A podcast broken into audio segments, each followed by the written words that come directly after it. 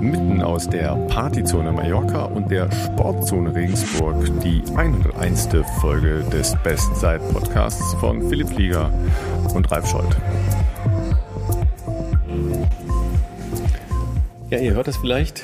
Ich bin äh, umgeben von leichter Techno-Musik. Also noch ist es leichte Techno-Musik, aber ein bisschen lebhaftes äh, Surrounding, weil äh, Netz gibt es Kenia-Style, ja, nur im Foyer. Also wir müssen mal hoffen, dass es alles hält. Ja, Philipp, so, so sieht das aus, ne? Ja, ein, Malle ist nur einmal im Jahr und dann Absolut. ist nicht mal im Internet.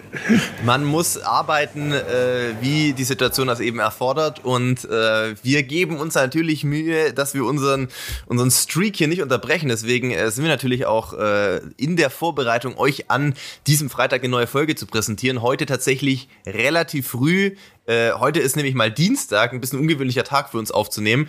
Ähm, bei Ralf scheint auf jeden Fall mal die Sonne. Das sehe ich auf jeden Fall, wie es ins Foyer reinscheint. Es ist ein bisschen äh, hallig, habe ich zumindest auf dem Ohr. Und äh, man hat auch vorhin ein paar Kids gehört. Aber das müssen wir jetzt heute einfach mal mitnehmen, weil, wie Ralf schon sagte, äh, hilft ja nichts, wenn auf dem Zimmer die Verbindung zu schwach ist, ähm, dass wir eine Aufnahme machen können. Dann scheut sich Ralf natürlich auch nicht, Mikro und Equipment einzupacken und sich in der Hotellobby zu platzieren. Und äh, das ist sozusagen unser Setup für heute, damit wir am heutigen Freitag sozusagen, also wir, wir reden jetzt in der, wenn ihr das hört, also dass dieser Freitag auch wieder eine Folge möglich ist. Und wir haben ja einiges ja noch äh, aufzulösen. Wir haben euch nicht vergessen. Wir haben inzwischen äh, mit großem Erstaunen festgestellt, wie viele Leute hier an unserer Strava Challenge mit Coffee Circle inzwischen teilnehmen, aber dazu später mehr.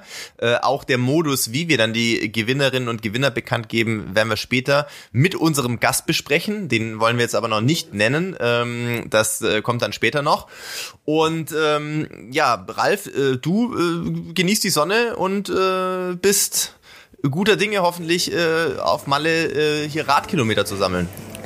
Also tatsächlich äh, bin ich ja bei dem äh, jetzt endlich wieder stattfindenden äh, turnusgemäßen ähm, Ostercamp für Triathleten. Ja, Triathlon nochmal ähm, für alle, die es nicht so genau auf dem Schirm haben, ist nicht das mit dem Gewehr auf dem Rücken und dem Schießen. Ja, Philipp, das ist nicht so. Ja, das heißt Biathlon, sondern das ist das mit dem Schwimmen und Radfahren. Zum Glück ist die Folge Aber, mit Patrick noch nicht so lange her. Ich habe das noch halbwegs genau. präsent. oh, da habe ich übrigens zwischendurch auch einen Studiobesuch von Patrick erlebt. Ja, ja, ja, ja, ja, ja. Ich äh, sage nichts über Kollegen. Ne? Sowieso alles, was mit Schelte und Kritik und so zu tun hat, lassen wir heute weg, weil wir lassen uns nicht äh, die Laune verderben. Und äh, Puls hatte ich heute schon am Berg. Ich brauche jetzt keinen mehr. Ja. Nee, also tatsächlich äh, ist das zwar ein radorientiertes Trainingslager, aber es wird selbstverständlich auch ähm, gelaufen, völlig überraschend. Ähm, aber ich habe das so clever gelegt, dass ich jetzt den, den langen, anstrengenden Lauf nach den viereinhalb Stunden Radfahren nicht mitmachen muss, damit ich äh, für euch, ihr Lieben, hier diese Aufnahme machen kann. Das ist, fand ich jetzt von mir wahnsinnig schlau eingefädelt. Optimal. Das wird, jetzt meine, das wird jetzt meine wahnsinnige Stärke im Laufen nicht noch weiter verstärken, aber egal. Ja, äh, Wie weit bist du denn? Du, du, hast jetzt nur noch eine gute Woche, ne? Das, ja, äh, ja. Eigentlich sind die, die äh, also eigentlich ist alles getan. Ne? Jetzt musst du nur noch auf dich aufpassen.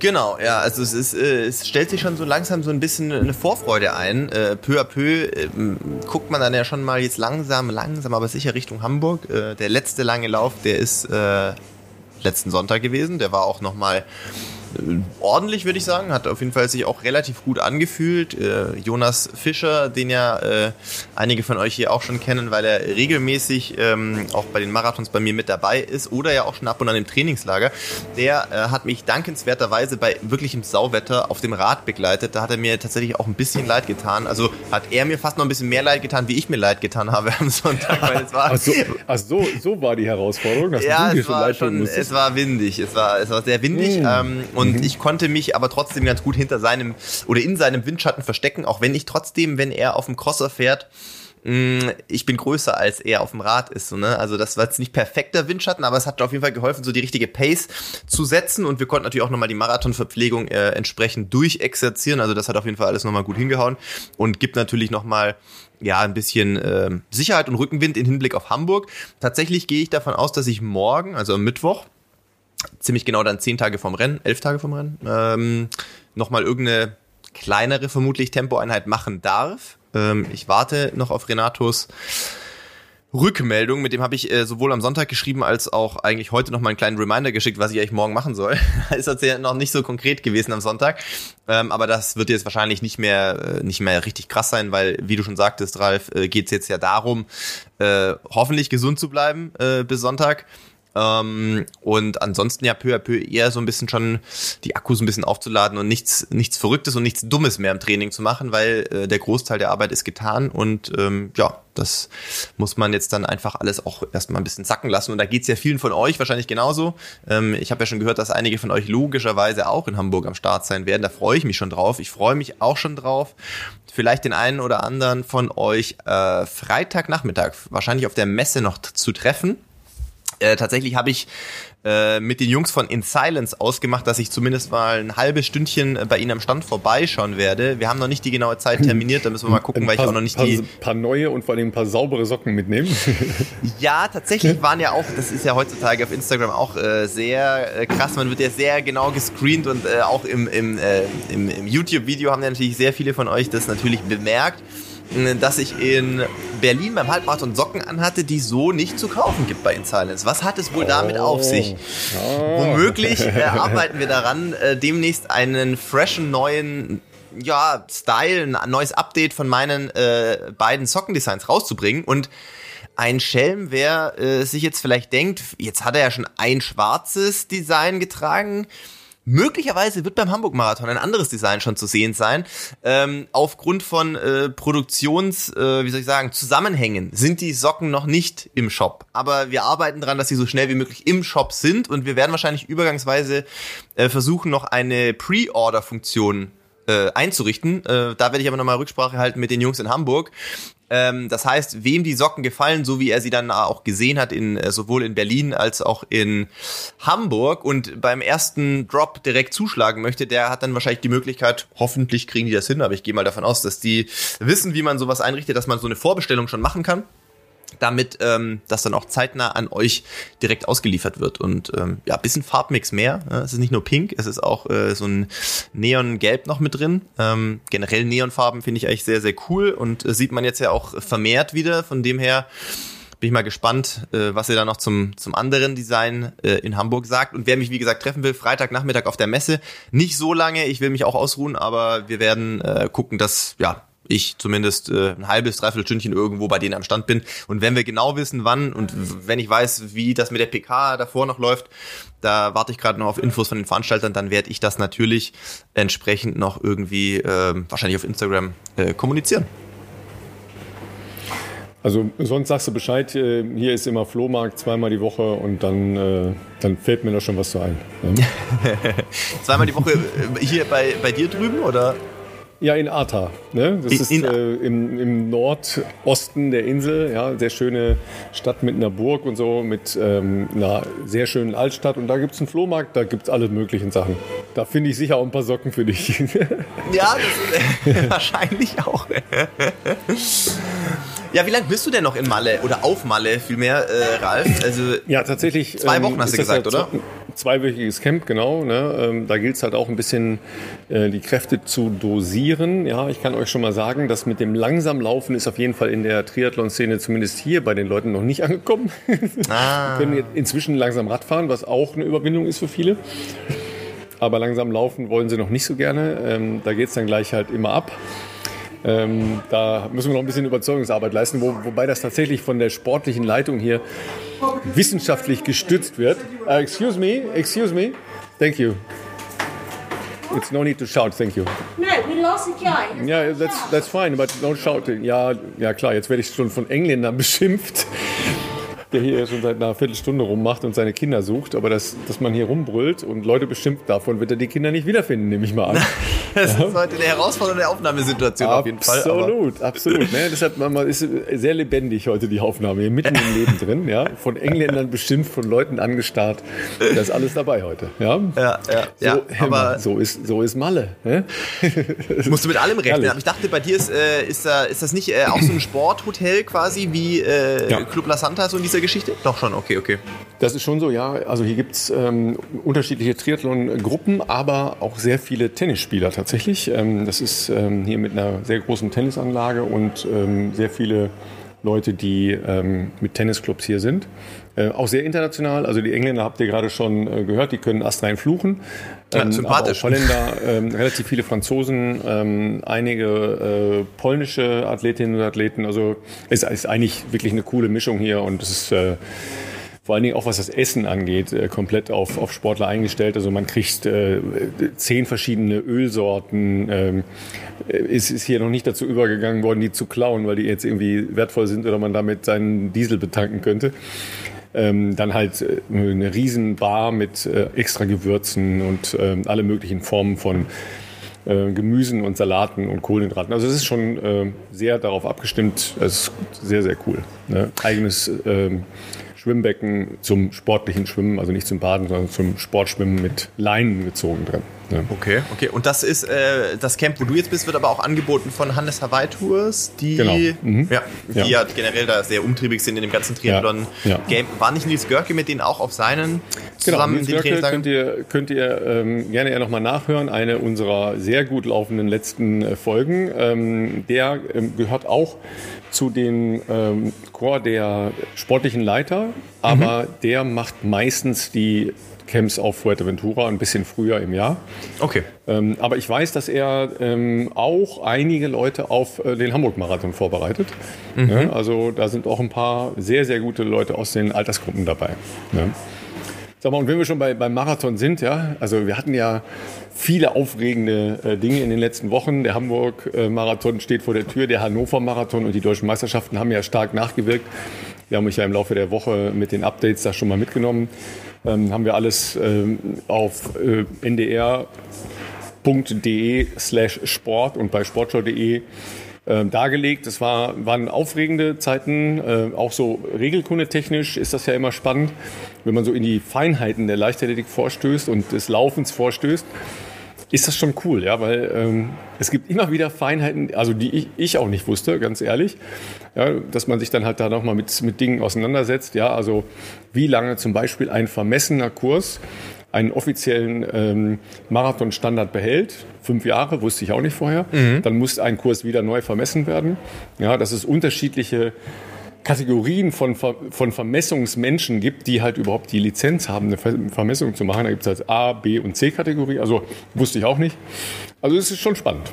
Ja. Das war tatsächlich sehr spannend, denn äh, diese Woche, das haben jetzt die meisten von euch wahrscheinlich, wenn die Folge online geht, ja schon mitbekommen, gab es ja eine Menge Aufreger äh, nochmal um den Hannover-Marathon. Es gab auch sehr reißerische Überschriften in der Bildzeitung, die man jetzt so vielleicht, äh, weiß ich nicht, schon als extrem übertrieben, äh, glaube ich, darstellen ja, kann. Da, da, ist ja, da ist ja Subjekt, Prädikat, Objekt äh, semantisch völlig wieder äh, durcheinander geraten. Jetzt muss ich aufpassen, dass ich nicht doch wieder Puls kriege.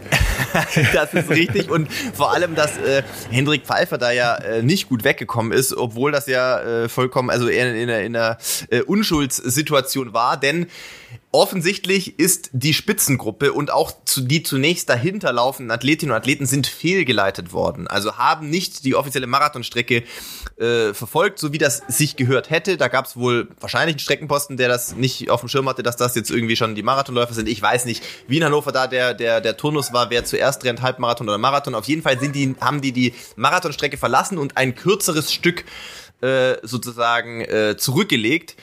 Und äh, die Bildzeitung hat natürlich rausgemacht, dass äh, der Sieger des Hannover Marathons äh, abgekürzt hat. Das impliziert ja, dass es eine willentliche Entscheidung war. Ich glaube nicht, dass Henrik Pfeiffer das während des Rennens wahrscheinlich gemerkt hat, sondern der wird dem Führungsfahrzeug nachgerannt sein. Das Führungsfahrzeug wurde wohl fehlgeleitet und äh, ja, danach auch die ersten 30, 40 Athletinnen und Athleten vermutlich. Ähm, und das hat natürlich zur Folge gehabt, dass jetzt äh, diese Strecke in Hannover nochmal nachvermessen äh, werden musste, um eben festzustellen, ob das überhaupt noch die volle Streckenlänge war. Denn äh, es sind nun mal nötig, also es sind nun mal 42,195 Kilometer nötig, dass das als Marathon zählt und dass die äh, erbrachten Leistungen ähm, auch überhaupt Bestenlisten tauglich sind, geschweige denn für irgendwelche internationalen Qualis äh, herangezogen werden können. Und das war war, ähm, ja, ist diese Nacht erfolgt. Deswegen hat Ralf heute am Dienstag ja auch da mal ein kleines Statement ähm, nochmal rausgebracht. Äh, sie haben äh, wie haben Sie es jetzt trotz der Verkürzung sozusagen, also trotz der nicht komplett gelaufenen Strecke waren es jetzt 42,196 Kilometer, also genau ein Meter mehr als nötig, äh, damit das alles noch regelkonform ist. Und ähm, ja, ich kann mir vorstellen, für die betroffenen Athletinnen und Athleten waren das jetzt vielleicht mal doch äh, sehr stressige ein, zwei Tage. Denn äh, stellt euch vor, ihr bereitet euch irgendwie drei, vier Monate auf dieses Rennen vor, um na, euch vielleicht ja auch irgendwie international für die Europameisterschaften in München oder die Weltmeisterschaften in Eugene zu qualifizieren lauft die Qualifikationszeit und stellt dann am Ende fest, äh, ja, wegen einem Fehler der Veranstalter ähm, ist irgendwie, fehlen euch 50 Meter und eure Zeit hat keinen Bestand. Das wäre natürlich ähm, ein großes Problem gewesen und ähm, ja, für die Athletinnen und Athleten war das jetzt natürlich glaube ich, erstmal ein Aufatmen äh, und äh, weiß nicht, wie die Hannoveraner das zukünftig äh, sicherstellen wollen, dass also auch die Marathonstrecke gelaufen wird. Das ist ja eigentlich jetzt nicht so schwierig, aber ja. Ja, das, auch das ist ganz einfach, weil ähm, sagen wir mal, dieser, dieser Vorfall, der natürlich unschön war, aber also ich fand, dass es jetzt zumindest von der Hannoveraner Seite ähm, sehr offen aufbereitet worden ist, ähm, die da auch jetzt kein großes Versteckspiel draus gemacht haben, äh, auch wenn es sicher so war, dass etliche der Betroffenen ähm, lange nicht wussten, sind wir jetzt fehlgeleitet worden oder nicht ähm, weil nicht ganz klar war, bis wohin mhm. die Fehlleitung noch Bestand hatte. Es war nach meiner Kenntnis bis zur dritten Frau inklusive. Ne, Katja Fischer war, glaube ich, die erste, die dann in den richtigen ähm, Bereich geleitet worden ist. Also das äh, war lange ein bisschen unklar. Dann äh, gab es halt ein bisschen Aufregung, wer kommuniziert das jetzt und so weiter. Aber das, äh, das ist dann manchmal ein bisschen mit Verzug, weil eben die Klarheit erst hergestellt werden musste. Das dauert dann halt mal zweieinhalb Tage, um das klarzuziehen. Ähm, aber auf der anderen Seite, alle Details könnt ihr da in den Links, die ich genannt habe, bei ndr.de und bei sportshow.de nachlesen. Da sind auch ähm, Heli-Aufnahmen dabei, da könnt ihr euch das anschauen, wie das war, als die Fehlleitung stattfand. Aber unter dem Strich fand ich schon die Diskussion auch interessant, dass dann ähm, so eine Haltung aufkam, ja, die hätten es ja sowieso geschafft oder äh, dann sollen sie zehn Sekunden draufschlagen oder so. ja, das, das, ist bei einer, das ist bei einer exakten halt Sportart ne? Leichtathletik ein bisschen kompliziert. Ja, also ich meine, da verstehe ich auch jetzt äh, den Geist, unserer Sportart nicht, ja, weil es geht dann schon um Sekunden, äh, respektive auf der Bahn ja dann um Hundertstel Sekunden. Klar. Ähm, und du, du, weißt selber, äh, wie das ist, wenn man äh, Normen knapp verfehlt, ja, oder sehr Logisch. knapp verfehlt, dann, äh, dann ist das natürlich halt einfach extrem bitter. Nur irgendwann, irgendwo muss ja eine Grenze gezogen werden, ja. Und, und was ist dann diese Grenze? Und was heißt das für die anderen? Weil es ist ja auch ein, eine Form der Gerechtigkeit, im Vergleich zu anderen äh, Starterinnen und Startern und im Vergleich zu anderen Veranstaltungen. Deshalb eben auch diese Messung.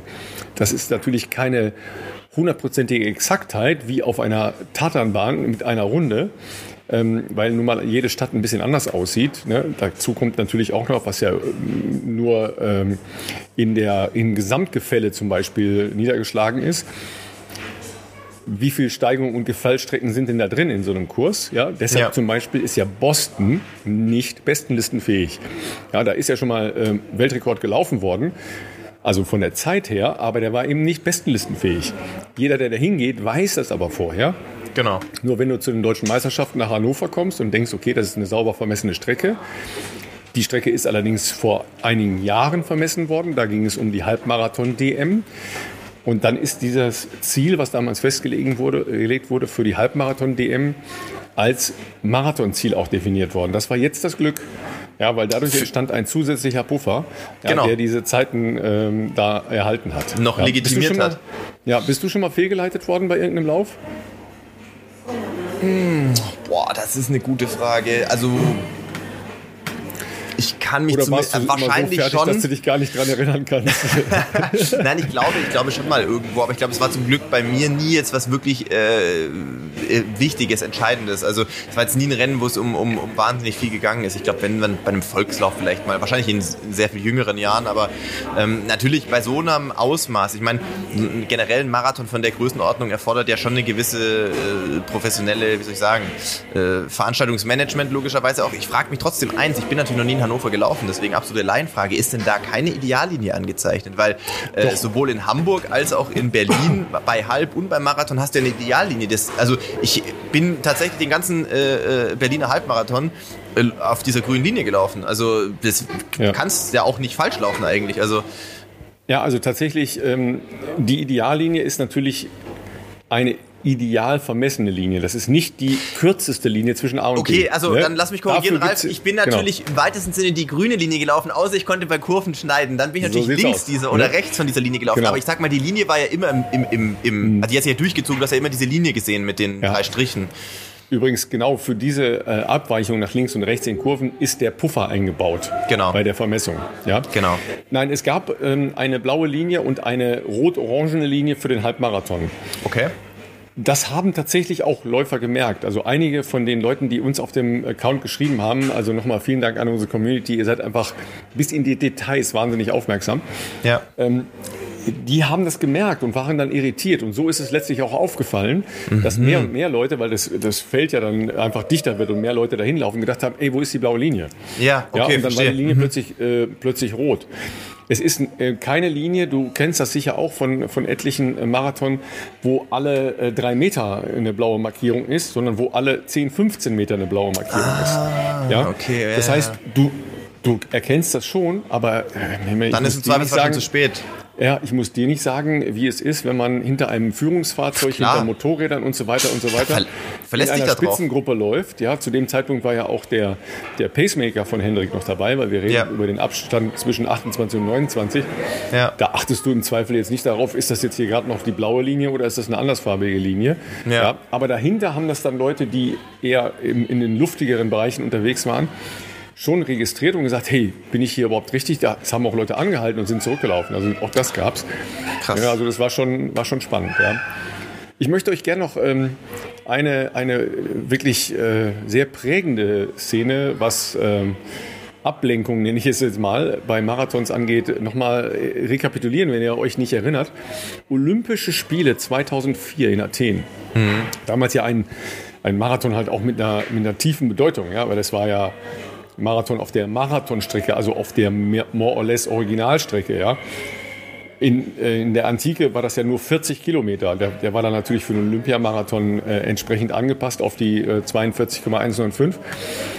Da war halt ein Brasilianer in der Führung, ja, Wanderlei da Lima.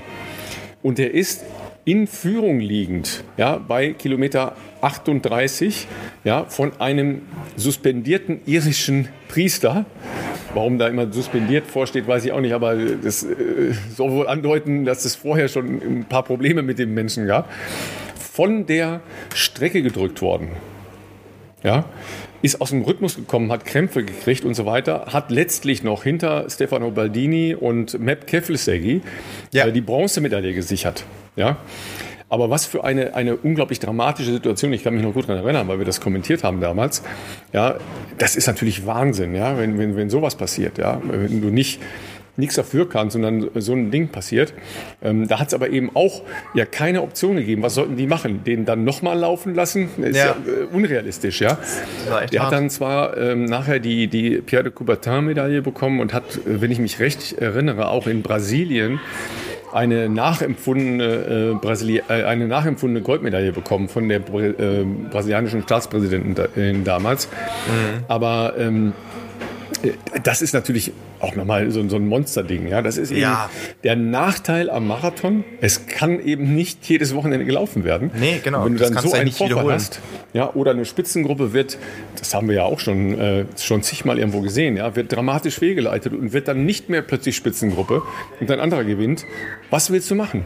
Ja, nicht so ganz einfach sind die, die Grenzbereiche des Laufsports, aber man muss das dann halt eben äh, auch definieren und, äh, und schauen, äh, wo ist da eine Schuld zu suchen oder wo ist da halt eine, ein Weg zu finden, um da ein gerechtes Urteil zu fällen. Das ist nicht einfach. Das ist nicht einfach. So, mein Lieber, dann wollen wir, dann wollen wir, bevor wir äh, uns noch weiter in äh, Ablenkungen, äh, Fehlleitungen, fehlleiten lassen, äh, uns, glaube ich, unserem Gast zu wenden, oder? Freuen wir uns auf unseren Gast, auf Martin Elwert. Das ist der Gründer, einer der Gründer und äh, der jetzige Geschäftsführer von Coffee Circle. Und äh, ja, läuft auch, wie wir gehört haben. Äh, wir werden ihn natürlich fragen, ob er vielleicht sogar auch in Berlin, äh, weil Coffee Circle sitzt in Berlin, vielleicht sogar auch den Halbmarathon mitgelaufen ist oder was er bisher überhaupt schon so an Laufevents äh, gemacht hat. Die sind tatsächlich schon Ausdauersportfreunde. Ich glaube, auch mit Frederik Funk haben sie immer mal wieder so äh, ongoing Projects, also äh, der Triathlon-Szene auf jeden Fall mal nicht abgeneigt. Und wir werden natürlich logischerweise mit ihm auch über Kaffee sprechen. Äh, bei mir heute auch schon der zweite, den ich mir gegönnt habe. Vielleicht gibt's nachher noch einen kleinen Espresso on top. Mal gucken. Also bei mir Kaffee auf jeden Fall. Ähm, ja, wie soll ich sagen, gehört zum, zum, zum, zum, zum Lifestyle auf jeden Fall dazu. Und das ist ja in der Ausdauerszene generell der Fall. Man sieht ja wirklich vor allem im Triathlon-Bereich, äh, da wird das ja auch in, in jeglicher Form äh, kunstvoll zelebriert.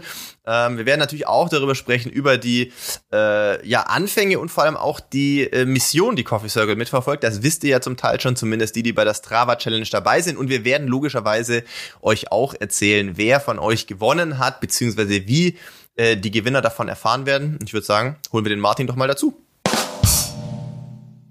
Ja, Martin, dann herzlich willkommen bei unserem äh, kleinen Podcast in der äh, Sport, äh, Lauf und Szene der Coffee Addicts. Ja, ohne Kaffee geht ja gar nichts. Ich musste heute leider, ihr Lieben, ohne Kaffee eine viereinhalbstündige Rad Runde äh, beenden. Äh, das liegt natürlich zum einen daran, äh, Martin, dass ihr immer noch keinen Pop-up-Store in äh, auf Mallorca habt. Ja, Schande, Schande über euer euer Unternehmen, aber das, äh, da können wir gleich drüber sprechen. Äh, ja, genau, ne, wo, wo es noch hingehen kann. Aber tatsächlich hatten wir heute eine äh, relativ doofe Panne. Ähm, das hat halt einen äh, der Mitfahrenden in meiner Gruppe den Mantel zerfetzt. Und dann stehst du einfach mal eine Stunde in der Gegend rum. Und das mussten wir dann ein bisschen aufholen, weil ich musste ja rechtzeitig zu dem Podcast wieder hier sein, zur Aufnahme. Aber die anderen sind heute äh, auch laufen gegangen, äh, ein bisschen länger. Und dann mussten wir ein bisschen Hackengas geben und dann musste der Kaffee ausfallen. Das ist natürlich tragisch. Ja? Also erstmal schön, dass du bei uns bist, Martin. Also ich meine, ich kann die Tragik sehr, sehr gut nachvollziehen und ich bewundere dich, dass du überhaupt aufgrund des fehlenden Kaffees hier bist. Nein, äh, schön mit euch irgendwie äh, zu sprechen und ja, ich könnte natürlich könnten wir jetzt gleich direkt einsteigen, was ihr da trainiert und was du auf Mallorca machst. Ähm, ja, weil, wie gesagt, wir haben noch keinen Kaffee dort, aber ich möchte ja dann rausfinden, wo ihr alle seid, damit ich das genau dahin packe. Ich wollte gerade sagen, es ist natürlich so, also ihr seid ja, äh, haben wir ja auch schon äh, vorher kurz drüber gesprochen, dass ihr ja mit Friederik Funk ja auch schon länger äh, zusammenarbeitet, mhm. da ja auch, äh, glaube ich, halbwegs regelmäßig immer wieder so Community Runs bei euch äh, vom Café aus in Berlin startet.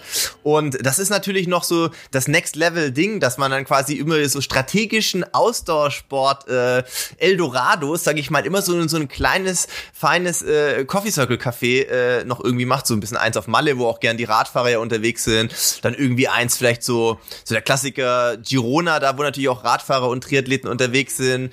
Kenia fände ich geil, wäre praktisch, weil da ist der Kaffee, den wir sonst dort bekommen vor Ort, echt so semi, sag ich mal.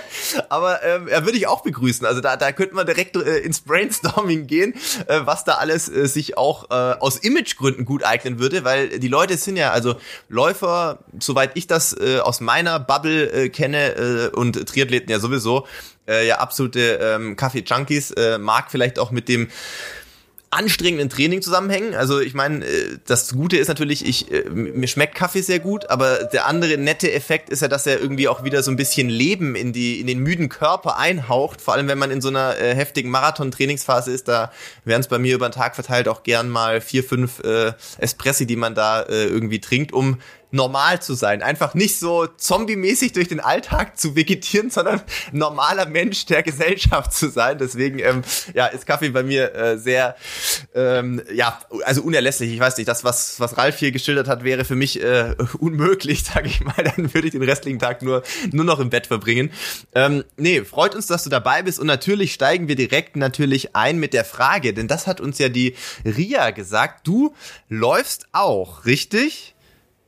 Ja, ich laufe auch. Also ich bin, also was heißt, ich laufe auch sicherlich nicht annähernd so schnell und so häufig wie ihr, aber ich bin schon auch zwei Marathons in meinem Leben gelaufen und irgendwie Halbmarathons gelaufen und ich habe einen verrückten äh, ehemaligen Mitbewohner. Wir wohnen jetzt im gleichen Haus und der ist irgendwie schon zwei Ironmans hat er das schon hinter sich und ich oh. und der packt mich immer ein und sagt so jetzt hier laufen. Das heißt, ich trainiere mit ihm immer die die Laufthemen. Ja, ja. und jetzt äh, habe ich sogar ein Fahrrad. Ja, jetzt mal schauen, ob ich das ob ich das etwas weiter intensiviere und, äh, und vielleicht hast, sogar mal ein Triathlon mache. Also das, das war nochmal ganz Idee. kurz für den Philipp zum Mitschreiben, ja. Der, der normale, äh, jetzt auch schon äh, na, Unternehmer aus Mitte, ja, äh, obwohl ihr, ihr seid ja gar nicht in Mitte, ne? Ähm, ist auf dem Weg schon in Richtung des ersten Triathlons. Ne? Verstehst du? Ja, so geht das. Ja. Ja, also ich sag mal, okay, wir haben jetzt noch nicht über Martins äh, Schwimmskills gesprochen. Ähm, also vielleicht sind die ja da, vielleicht sind die ja da. Das will ich jetzt gar nicht ihm absprechen. Bei mir sind sie auf jeden Fall nicht da, sage ich mal. Das ist ja schon mal die große Hürde, die, die, ich schon mitbringe. Mit Radfahren könnte ich mich auch noch anfreunden, wenn ich mehr Zeit hätte, wenn ich nicht so ganz ernsten Marathonsport machen würde. Ähm, aber die Frage aller Fragen, weil Ralf und ich waren ja logischerweise letzte Woche in Berlin. Wir waren auch bei euch im Café. Bist du am Sonntag letztes Wochenende auch mitgelaufen beim Halbmarathon? Nee, ich war leider nicht in Berlin. Ich finde nämlich den Berliner Halbmarathon finde ich, äh, finde ich richtig toll. Ich mag es auch sehr gerne in Berlin zu laufen.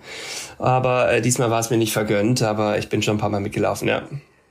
Und äh, die zwei Marathonstarts, die du schon zu, absolviert hast, waren dann auch beide in Berlin oder ähm, neben Berlin auch noch was komplett, naja, exotisch ist der falsche Ausdruck, aber gibt ja Leute, die sagen, ey, einmal New York muss ich mal mitgemacht haben oder keine Ahnung. Ähm, war bisher die, die Starts, war die alle in Berlin? Ja, die waren auch beide in Berlin und äh, ja, bin ich ein totaler Fan von. Ich sehe immer diese Jubilee-Läufer, ja, die so, keine Ahnung, ich laufe diesen Marathon zum 87. Mal. Ja, und das, das ist schon echt beeindruckend, wie viele von denen. Und äh, aber gut, ich bin erst bei zwei und auf ein paar werden es vielleicht noch werden, ja. Ja, cool. Ähm, ja, Radfahren ähm, ist natürlich äh, grundsätzlich auch ein cooles Ding. Man hat halt einfach mehr, man ist mehr oder länger unterwegs, kriegt natürlich auch ein bisschen mehr zu sehen. Ich weiß natürlich jetzt nicht genau, wo du in Berlin wohnst. Ich stelle mir das ein bisschen schwierig vor, direkt in Berlin zu starten, aber vielleicht ist das für mich als Nicht-Berliner auch nur so eine Horrorvorstellung, wenn ich mir vorstelle, irgendwo so mitten in Berlin mit dem Rad erstmal starten zu müssen, bevor man dann irgendwie äh, außerhalb ist. Aber wahrscheinlich gibt es da auch ein paar ähm, gute Möglichkeiten oder vielleicht fährt man sogar einfach mit der Bahn, wahrscheinlich könnte ich mir vorstellen, an Stadtrand und startet von dort. Ähm, falls die Triathlon-Karriere ansteht, hast du natürlich gute Ansprechpartner mit Frederik Funk sicherlich, äh, der da Tipps und Trieb äh, geben kann oder im Zweifelsfall natürlich bei, bei Ralf auch. Ähm, aber natürlich, wie sehen die, die Schwimmfähigkeiten aus? Das ist natürlich immer so die, die, Klassikerfrage noch, die man äh, den Leuten stellen muss. Also, wie gesagt, bei mir, man kann alles lernen, aber bei mir wäre es ein weiter Weg, glaube ich. Also Schwimmen, da bin ich auf jeden Fall mit Abstand am untrainiertesten. Aber ich bin irgendwann in meiner Jugend habe ich das zumindest technisch, technisch habe ich es gelernt. Also ich bin irgendwie, es war einer meiner ersten Sportarten, bin jahrelang irgendwie ähm, äh, geschwommen und Wettkämpfe geschwommen. Krass. Aber ey, ganz ehrlich, das ist, das ist Kraftausdauer bei mir. Also jetzt, wenn ich irgendwie 200 Meter äh, am Stück mache, dann frage ich mich schon, wie ich das eine halbe Stunde durchhalten soll. Also, also das ist einfach nur innerer äh, Schweinehund und irgendwie in Berlin mitten im Winter morgens, damit die Bahn nicht so voll ist, um 6 Uhr aufstehen und dann, das ist einfach, das ist glaube ich eher das Problem, äh, was ich da so vor mir sehe. Ja, ja. Ja, aber das ist natürlich ähm, auf der einen Seite alles sehr nachvollziehbar. Ich kann das auch sehr, sehr gut nachvollziehen. Ja, hier wird jeden Morgen um äh, halb acht geschwommen. Äh, da ist die Sonne gerade aufgegangen. Ähm, meine Frau ist Schwimmcoach. Ähm, das ist alles schön, solange ich neben dem Becken stehen bleiben kann, aber ich muss da jetzt auch morgens nicht reinspringen. Man, man kann auch nachmittags schwimmen, das geht auch astrein. ja. äh, aber wenn du es technisch einmal gelernt hast als Kind oder Jugendlicher, dann ist das natürlich ein Riesenvorteil, weil Erwachsene diese, diese Feinmotorik wahnsinnig schwer sich noch aneignen können. Ja, wir hatten da ja in den letzten Folgen, äh, die übrigens auch extrem gut von euch äh, frequentiert wurden und ähm, von sehr vielen mit großem Interesse verfolgt wurden, weil wir da ja auch Tipps gegeben haben, wie man zum Beispiel Lauftechnik verändern kann. So sowohl mit Patrick Lange in der letzten Folge als auch ähm, davor mit äh, den Jungs von Curex. Und es ist wahnsinnig schwer, ja, diese feinen motorischen oder eingeschliffenen äh, zum Beispiel Lauftechniken aufzubrechen und, und zu lernen weil wir Erwachsenen äh, da einfach nicht mehr so, so fein funktionieren, ja, weil wir müssen es dann ja alles reflektieren und wieder zurück äh, übersetzen in Bewegungen. Und das ist halt ein unglaublich zäher Prozess. Ne? Also sei froh, wenn du sowas äh, als Kind, Jugendlicher gelernt Schon hast, dann hast. ist es äh, deutlich einfacher. Ne? Ja. ja. Jetzt muss ich nur noch machen, ne?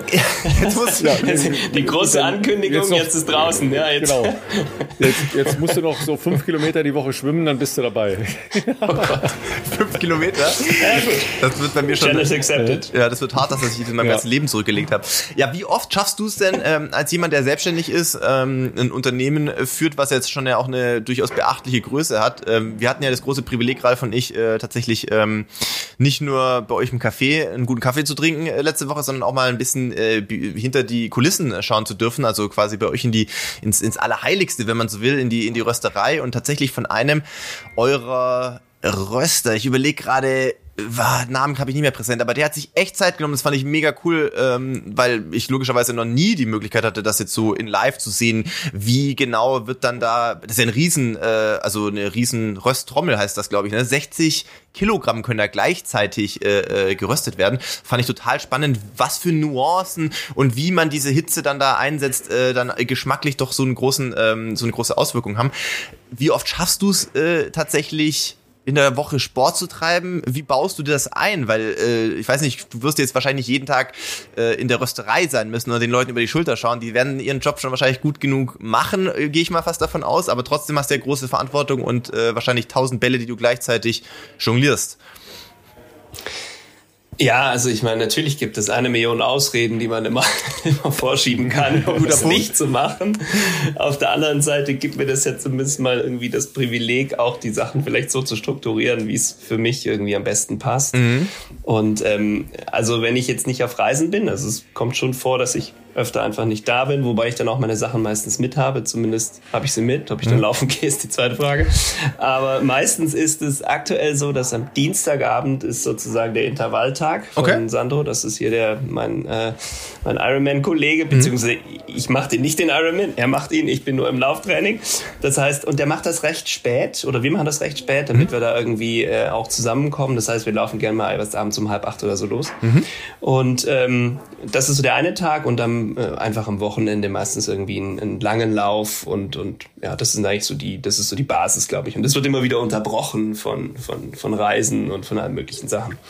Ja, also es geht eigentlich ganz gut. Ich, und das reicht auch um so, also zweimal die Woche, das ja. reicht für meine, für, für meine Ziele erstmal ja, aktuell. Das, das klingt vor allen Dingen auch äh, ja nach einem grunds äh, grundsätzlich erstmal äh, klugen Ansatz. Einmal lang und langsam und einmal äh, Intervalle laufen. Äh, das kann man dann beliebig ausschmücken, aber als Basis ist das eben schon ziemlich äh, okay.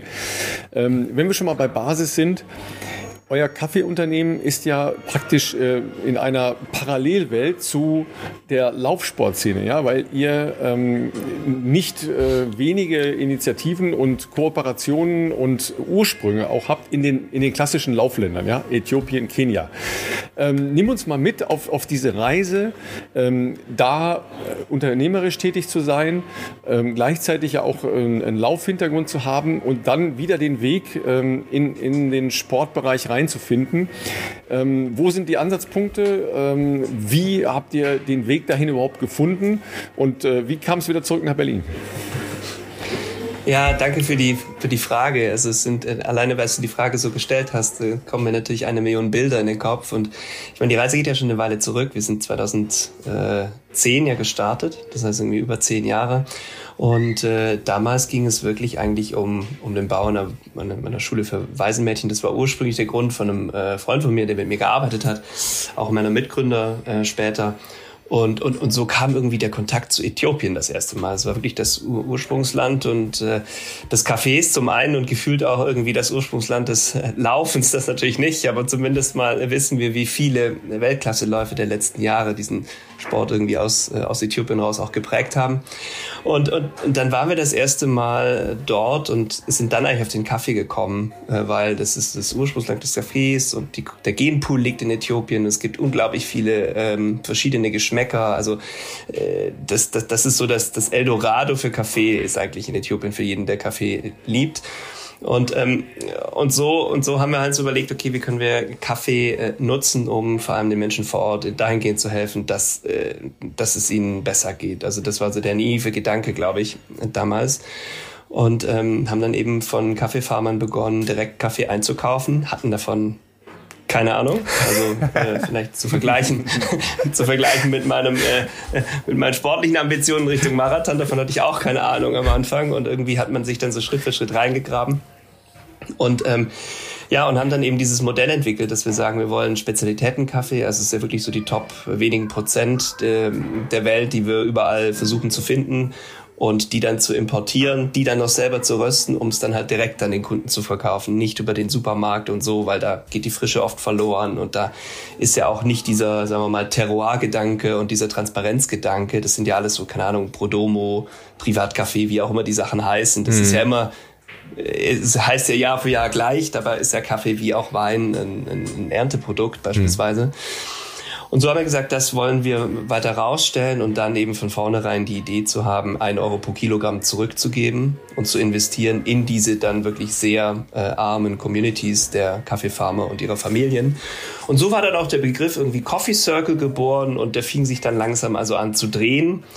Und ähm, ja, und das machen wir seit zwölf ja, seit zwölf Jahren und haben seitdem einfach, äh, ich glaube, in Summe jetzt vier Millionen Euro investiert in diesen Ländern und konnten damit wirklich, also ja, von Wasser, also von Bau, von ähm, Brunnenentwicklung und, und von Infrastruktur, dass die Leute Zugang zu sauberem Wasser haben, bis hin zu wirklich Projekten im Kaffeebereich sehr, sehr viel bewegen und ja, und darüber sind wir irgendwie sehr stolz. Und wenn ich irgendwie daran denke, was ich dort für Bilder sehe, mhm. auch wenn ich an Läufer denke, also A, es wird ja natürlich, das kennt ihr wahrscheinlich ja nichts Neues, in Äthiopien sind die Distanzen einfach unfassbar lang. Also die Kids alleine müssen einfach in die Schule teilweise zehn Kilometer zurücklegen. Wir haben auch teilweise deshalb Schulen gebaut, damit die eben nicht mehr so weit, äh, nicht so weit weg sind. Und dadurch sind die einfach unfassbar viel unterwegs von klein auf. Und das Ganze natürlich in der Höhe. Und das ist jetzt kein wesentlich, also es ist kein unwichtiger Grund, weshalb auch Äthiopien und auch Kenia äh, in der Läuferszene so, so vertreten ist, weil das irgendwie äh, vor Ort einfach äh, dazugehört. Und ich sehe schon die Kids, wie sie da rumrennen und wie sie auch lange Distanzen rennen. Und dann sieht man natürlich überall Läufer. Also in Addis Abeba beispielsweise, wenn man irgendwie ganz früh am Morgen mal auf die es hängt, es ist in so einer Kuhle drin, äh, oben auf die äh, äh Richtung Berge geht und so sind überall Läufer, sind überall Radfahrer und eines Tages habe ich das auch ganz ambitioniert auch mal versucht das Blöde ist, es liegt hoch. Das liegt auf 2600 Metern. Und, und ich dachte mir dann so, Mensch, Martin, das machst du mal wieder mit jemandem in Berlin. Das, das ist so ein riesen Unterschied gewesen. Und so naja, und so hängt das schon für uns immer zusammen. Und dann war halt auch wirklich dieses ähm, Marathon und auch diese Triathlon-Thematik, in die ich dann Schritt für Schritt äh, durch meinen Kumpel und dann auch durch andere befreundete Unternehmer, die das auch machen, ähm, kam halt immer wieder das, ja, Kaffee geht immer, Martin, du darfst jetzt nichts essen, ja, bitte train low, und aber Kaffee geht immer. Und ich so, das ist ein super Sport, ja, wenn Kaffee immer geht, dann, dann muss ich da mal drüber nachdenken, ja. Und, und, so, weißt, und weißt du was, Martin, weißt du, was auch immer geht? Der nee. Kuchen zum Kaffee, nämlich ah, Ja, genau. Und, und, das, und das ist mir aufgefallen bei den ersten äh, auch Radausflügen, dass das einfach wesentlich dazugehört, dass Voll. man halt irgendwie 50 Kilometer Absolut. in eine Richtung fährt und dann erstmal ein Kaffee und Kuchen. Kaffee und Kuchen. Nicht so, was ist das für ein geiler Sport? also ist wirklich, äh, und, und dann folgt man natürlich auch diversen ähm, äh, Profi, Profisportlern, also Profiläufern, aber auch Triathleten und, und wir haben ja auch mit Nils Frommholt beispielsweise ja. äh, einiges äh, gemacht und, und der Nils, der, der zelebriert das ja auch und da gibt's diese Battles, die sie dann miteinander haben, wer irgendwie den coolsten Kaffee und dann gibt's irgendwie die Kaffeemaschine noch dazu. Also es ist eine wirkliche Parallelwelt, die, die wahnsinnig gut zusammenpasst. Ich glaube, sehr stark verbunden ist einfach dem, also es sind puristische Sportarten, zumindest ja. zum Teil, ja. wenn man jetzt mal von den Maschinen, aber auf der anderen Seite auch absieht. Aber eben auch diese Maschinerie, dass man sich beim Rad kann man sich total reinfuchsen und bei den ganzen Sachen und bei diesen Maschinen kann man sich auch so, es wundert mich jetzt überhaupt nicht mehr im Nachhinein, dass, dass das gut zusammenpasst. Dass die, äh, die Art, also dass, dass die Triathleten einfach sich auch an diesem Kaffeethema so, so austoben wollen. Sag mal, Martin, du hast eben äh, gesagt, es war ursprünglich eine naive Idee. Ähm, warum sagst du heute aus der, äh, aus der Rückbetrachtung, es war eine naive Idee? Weil für mich klingt es erstmal nach einer, nach einer smarten Idee, ähm, die, sagen wir mal, äh, noch eine Menge Arbeit impliziert, die, die daraus erwächst. Ähm, aber du hast eben eine naive Idee gewählt. Warum? Also wir hatten von Anfang an die Idee, wirklich ein, ein Produkt zu äh, erstmal vor allem erstmal, das war der ursprüngliche Treiber, etwas zu finden, mit dem wir im Land äh, etwas bewegen können. Ja, das heißt in gewisser mhm. Weise Kapitalismus und Unternehmertum zu nutzen, um einen sozialen, ein soziales Problem anzugehen. Und, und, und diese Idee, äh, die gab es, heute ist die in Begriffe verpackt wie Social Business oder äh, Social Enterprises und, und, und so. Das gibt es jetzt heute, aber damals war das recht neu. Und, und dann muss man halt auch sagen, wir sind in Deutschland in einem Markt, wo Kaffee ziemlich kaputt ist. Also die Kaffeequalität, mhm. die wird dadurch bestimmt, dass man einen Preispunkt treffen muss, weil einfach äh, die deutschen Konsumenten äh, erstaunlich preissensitiv, also preissensitiver sind als bei, was weiß ich, Butter und Zucker. Also mhm. wir haben auch so, so Umfragen gemacht. Die Leute wissen einfach, wie viel das Pfund Dahlmeier XY kostet, ja. Und äh, das ist dann so kaputt durch die Qualität, die, also dass man Preis treffen muss, äh, wird halt versucht, die, die, äh, die in, den Input sozusagen ähm, möglichst günstig zu bekommen. Mhm. Und es wird nicht andersrum geschaut, dass man möglichst hohe Qualität äh, hat. Und wir sind in Äthiopien in einem Land, wo einfach, äh, das sind keine Plantagen, ja, das sind irgendwie äh, Kaffeewälder, wirklich, der wächst äh, eben recht ursprünglich noch in den Wäldern. Das ist eine hohe Biodiversität und das wird von Hand geerntet. Und all das sorgt dafür, dass der Kaffee einfach das drei- bis vierfach im Einkauf kostet gekostet. Und die Naivität bestand halt darin, dass wir es schaffen, A, dieses Produkt in Deutschland zu verkaufen mhm. und gleichzeitig dann noch einen Euro pro Kilogramm eben über den, äh, über den Verein wieder zurückzuführen und, und da zu bestehen. Und das Ganze auch noch online zu verkaufen, wo einfach niemand eigentlich äh, bis dato zumindest online Kaffee gekauft hat. Das ist halt einfach ein Supermarktprodukt bei uns. Und da kam einfach viel zusammen, wo wir halt gesagt haben, das geht schon, das kriegen wir schon hin. Und die Hürden waren trotzdem extrem hoch. Und deswegen, äh, Ralf, meine ich halt Naivität, weil ich glaube, wenn ich damals gewusst hätte, wie schwer es dann doch ist, bin ich nicht sicher, ob, ob ich das gemacht hätte.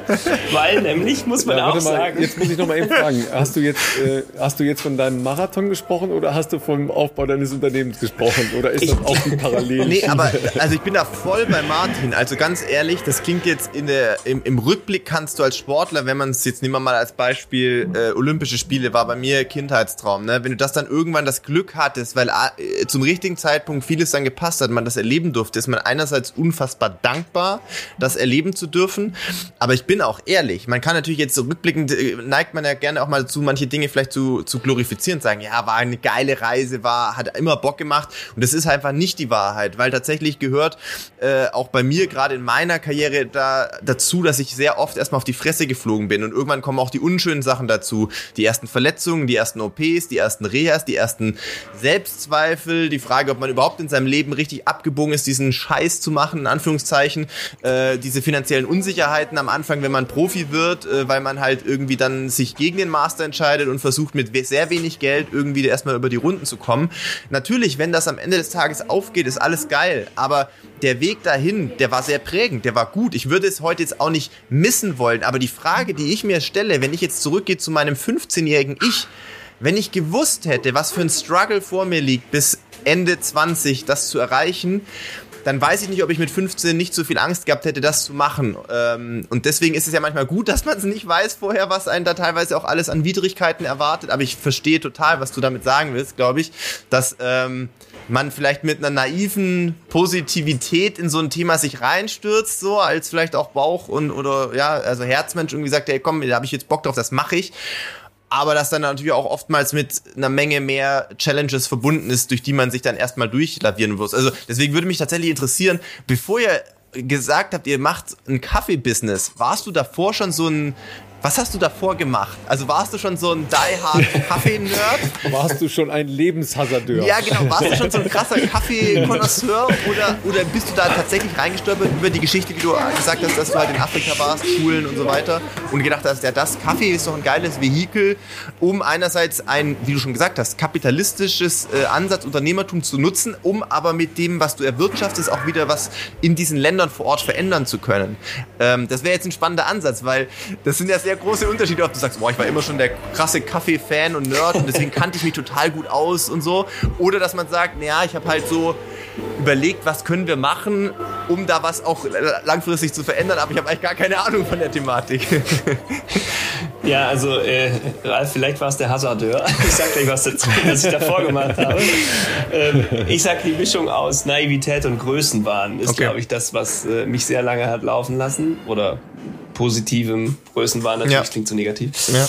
Ähm, und in der Tat, nee, also ich, das, also ich hatte davon, von Kaffee hatte ich gar keine Ahnung, ja. Und ich Ach, war damals krass. auch das erste Mal überhaupt in Äthiopien. Okay. Äh, und, und es war schon eine Kombination. Also ich hatte das Glück irgendwie natürlich, wie wir alle irgendwie in, in, in Deutschland geboren, aufgewachsen, durch eine Education gegangen zu sein. Und mhm. ich hatte dann BWL studiert mhm. und war dann Unternehmensberater, war erst in China äh, ein paar Jahre und dann eben wieder in Deutschland und so hatte ich irgendwie das Rüstzeug, um mal sagen, um, um, um irgendwie glauben zu können, dass, dass das, was da vor mir liegt, wir, wir, das war ja nicht nur ich, sondern ja. zwei Mitgründer gehabt, mhm.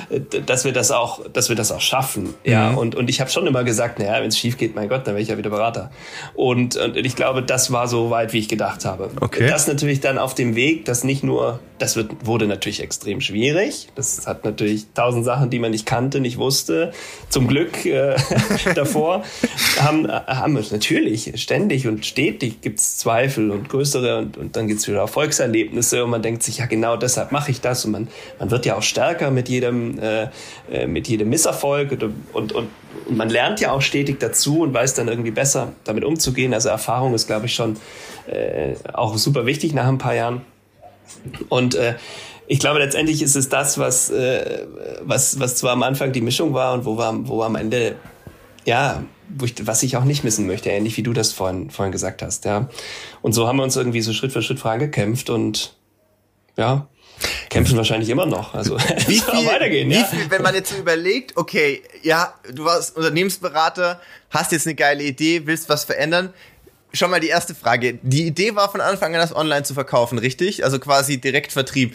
Wie viel Kaffee ordert man am Anfang, wenn man noch keine Ahnung hat, ob man den überhaupt verkauft? Und ist ja auch ein, ein Mittel, also ist ja ein Lebensmittel sozusagen, was ja auch eine gewisse Haltbarkeit hat. Das hast du ja schon gesagt, ist extrem wichtig, wo ihr euch ja auch unterscheidet von den klassischen Supermarkt, äh, Supermarktmarken, Hauptsache billig, ähm, dass ihr sagt, naja, wir wollen halt auch das möglichst frisch an den Konsumenten bringen, deswegen rösten wir das eben auch dann in Berlin vor Ort und so weiter wie geht man da zu Werke und sagt, ja geil, ich kaufe jetzt mal, I don't know, 100 Kilo oder... Äh Witzig, dass du das fragst. Ich war jetzt am Wochenende, wir haben ein wir haben einen Award gewonnen. Das ist von der, von der, eigentlich der, der nennt sich Specialty Coffee Association. Das okay. ist so der weltweite Verbund der Spezialitäten Kaffeeleute. Cool. So der Oscar der Branche. Und wir haben jetzt irgendwie einen Sustainability Award gewonnen. Das war richtig cool. Und ich war jetzt in, in Boston die letzten Tage und habe da auch die zwei oder zwei, ne drei sogar von den Leuten getroffen, die uns eben damals in Äthiopien das erste Mal getroffen hatten, ja. Und die, wenn die die Geschichte erzählen von diesen drei Jungs, die da kommen und meinten, die wollen jetzt die Welt verbessern, ja. Und ja, ja, die Geschichten so von deren Seite zu hören, war natürlich herrlich, ja.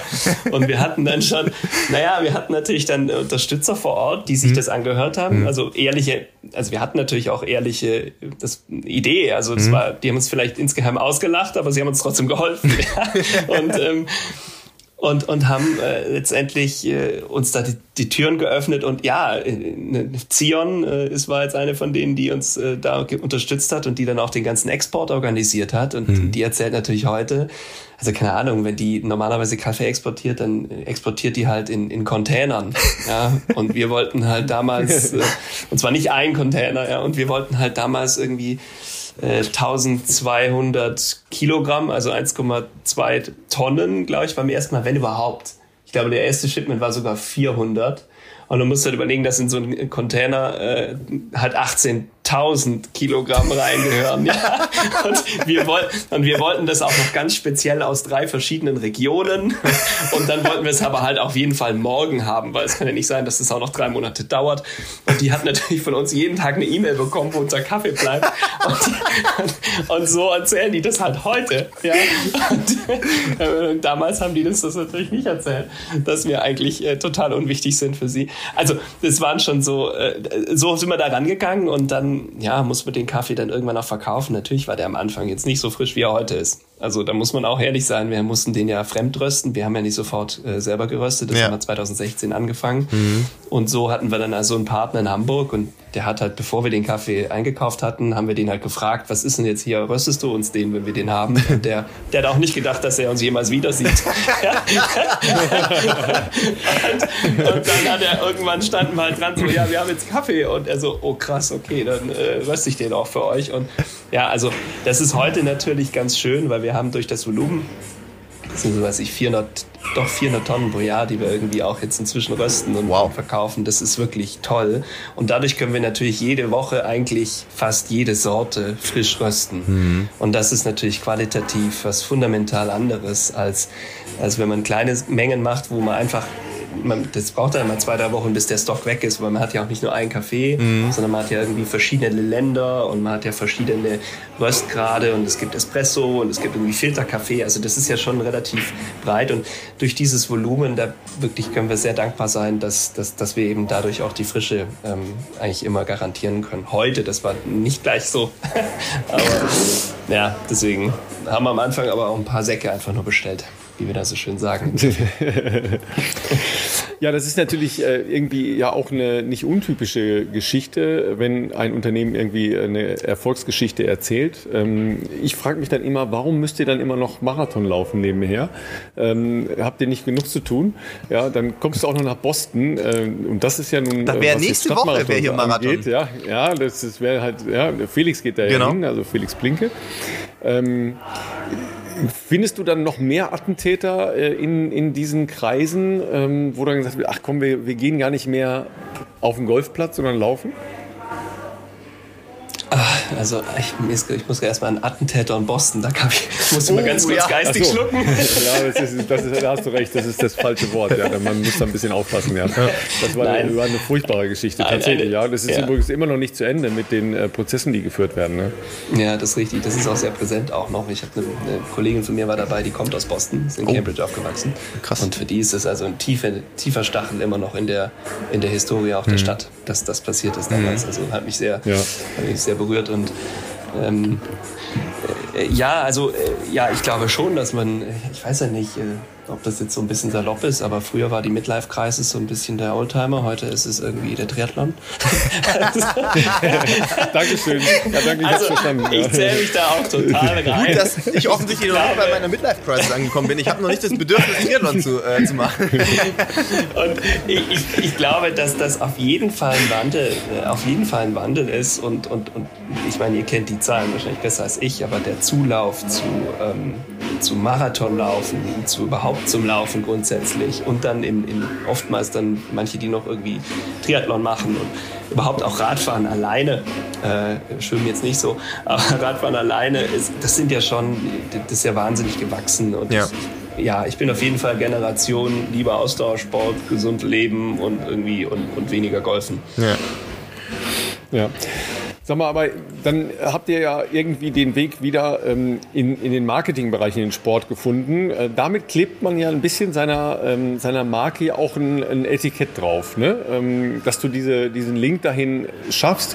Du hast das ja schon geschildert, dass es da viele Addicts gibt, ne? weil das bei sehr vielen, vor allen Dingen Ausdauersportlern, total dazugehört. Ähm, Philipp, wir müssen noch mal uns merken, dass wir unbedingt noch mal äh, über ähm, die letzten wissenschaftlichen Studien zu den Effekten von Kaffee trinken auf Ausdauersport. Ja, da, da gibt es sicher ein paar Sachen, aber das muss ich noch Musst mal, mal recherchieren, ja, das ist spannend. Ähm, genau, ja, weil das total spannend ist, genau. Ähm, und dann ist halt eben die Frage, wenn du in diesen Bereich gehst, ja, also dich dem, dem Sport halt auch mit deinen Testimonials und deinen, ähm, deinen Partnern verbindest, Kattest du da äh, nicht gleichzeitig eine bestimmte Gemeinde ab ähm, oder sagst du, nee, das äh, passt schon so? Also äh, für uns ist wichtig, wenn wir uns jetzt äh, an den Sport beispielsweise haften, dass das authentisch ist. Und das liegt mhm. jetzt nicht daran, dass irgendwie ich zufälligerweise Läufer bin, mhm. sondern dass es auch wirklich von den Läufern so einen klaren Pull-Effekt gibt. Also das, das, das muss, äh, also wir sind sehr passioniert, wenn es um das Thema Kaffee geht. Ich glaube, jede Partnerschaft darf nicht aufgesetzt sein, sondern muss ganz ehrlich auch von, von Sportlerseite in dem Fall oder von irgendeiner Testimonial-Seite wirklich gefeiert werden. Wir haben natürlich, nicht, kann man sich irgendwie Instagram-Influencer einkaufen und sagen, halt mal die Packung irgendwie rein, aber das ist irgendwie was, das riecht ja heute auch jeder. Also ja, das heißt, in dem Zeitalter, wo wir jetzt leben, äh, ich glaube auch, also du kannst ja doch nicht äh, die Leute mehr für dumm verkaufen, sage ich jetzt mal in Anführungszeichen, falls denn das früher der ein oder andere dachte, dass er das kann. Ich glaube in der Instagram-Zeit jetzt, äh, das war vielleicht 2012 noch ein bisschen anders, aber jetzt spätestens jetzt zehn Jahre später, ähm, glaube ich, dass äh, die entsprechenden Fans oder Abonnenten, wie auch immer man die nennen möchte, dann ob es ein Sportler ist oder ein Influencer oder eine Influencerin natürlich auch, die merken ja, glaube ich, ob man das jetzt irgendwie authentisch dahinter steht oder ob das jetzt heute, ich sage jetzt mal übertrieben gesagt, heute ist es Coffee Circle und morgen kommt aber ein Espresso um die Ecke. Also könnte nicht unterschiedlicher sein von den Werten, von der Art und Weise, der Qualität und so weiter des Produkts. Ähm, aber das ist ja dann so austauschbar und beliebig, dass äh, auch derjenige, der da vielleicht sonst mal eine Kaufinspiration rausgezogen hat, dass der auch nicht mehr für voll nehmen kann, meines Erachtens nach. Ja, und, und das ist das eine auf jeden Fall. Und das andere ist, ich, das ist ja auch wirklich Big Business. Das heißt, die, die, die also angenommen, wir würden das alles so, so irgendwie mit den großen Influencern machen. Wir, wir sind ja schon noch darauf angewiesen, dass die Leute das gerne machen und dann vielleicht äh, wir vielleicht halt irgendwie halt auch durch unsere Marke und unser Produkt ein bisschen, sagen wir mal, da einen Benefit bekommen. Also, dass wir jetzt einfach nicht die Leute für die teuersten Raten buchen können, das ist, glaube ich, irgendwie auch klar. Ja. Und ich sehe da jetzt wenig, wenig Risiko. Natürlich gibt es immer die Möglichkeit, keine Ahnung, in einem schlimmen Fall, dass irgendjemand dobt und das rauskommt und so, aber ich, ich, also, ich, also vom Grundsatz her fürchte ich mich da nicht. Da fürchte ist da auch irgendwie der falsche Berater. Wenn irgendwann mal wirklich was Schlimmes passiert, dann kann man damit so ehrlich und transparent und authentisch umgehen, wie wir es irgendwie versuchen mit allem zu machen. Also ich, ich fürchte mich da nicht, aber ja, klar, das ist, wenn man es daran haftet, das ist durchaus ein, durchaus ein Risiko. Ähm, jetzt, wenn man es rein kommerziell sieht, was ich so natürlich also man kann, es kann ja auch schlimm sein, dass zum Beispiel ein Sportler sich verletzt, ja, und das ist etwas, wo, äh, wo man natürlich dann, das ist Teil der Geschichte, aber wenn man jetzt mal ganz radikal denken würde, könnte man auch sagen, das ist ein großes Risiko, weil dann ist das Investment in diese Person irgendwie dahin. Das sind so, ich, ich glaube, so weit denken wir jetzt nicht Gar nicht. Coffee Circle. Es ist sehr viel auch einfach Herz und wenn die Leute das Produkt gerne haben und da auch dahinter stehen und das mit Passion mit uns gemeinsam ähm, erlebbar machen, dann ist es erstmal für uns cool. Also wir arbeiten jetzt auch nicht nur mit Leuten zusammen, die die größten Followerschaften haben. Also im Gegenteil, eher Leute, die das cool finden und sagen, die sind eher so die Hidden Champions in der Branche vielleicht. Ja. Also das ist so, ich glaube, das muss insgesamt ein gutes Paket für uns sein und allen Spaß machen. Nur dann äh, kommt es auch gut rüber. Also da können wir. Also tatsächlich haben wir ja auch, ja. Äh, genau, Philipp, wir haben ja auch festgestellt in unserer Community, dass ein nicht unwesentlicher Teil unserer Gemeinde ja vor allen Dingen halt auch die Lows, äh, die, die wir beide in unseren letzten Jahren hatten ähm, und die wir relativ offen halt ja auch hier transportiert haben, das schafft eben auch die, dieses Empathie der Community, die da zurückkommt, ja. Und das ist eben ja nicht äh, eine, äh, sagen wir, wie soll ich sagen, ja, ohne den Influencern auf die Füße zu treten. Es ist eben nicht die Instagram-Welt, ja, sondern es ist ein bisschen mehr normales Leben, ja. Und äh, das ist keine, keine Einbahnstraße, die nur den Berg hochgeht. Ja, äh, Philipp ist äh, extrem klar und offen mit den vielen kleinen Problemen eines Profis hier umgegangen. Ähm, und das, das muss man dann eben auch aushalten äh, oder nicht aushalten oder wollen oder nicht wollen. Das, das, ist halt immer der Punkt an der Stelle. Ich glaube, dass ähm, gerade in der heutigen Zeit, wo ja Social Media schon in der überwiegenden Mehrheit immer sehr shiny, sehr hochglanz, sehr alles ist immer super geil, nie ist irgendwie was schlecht.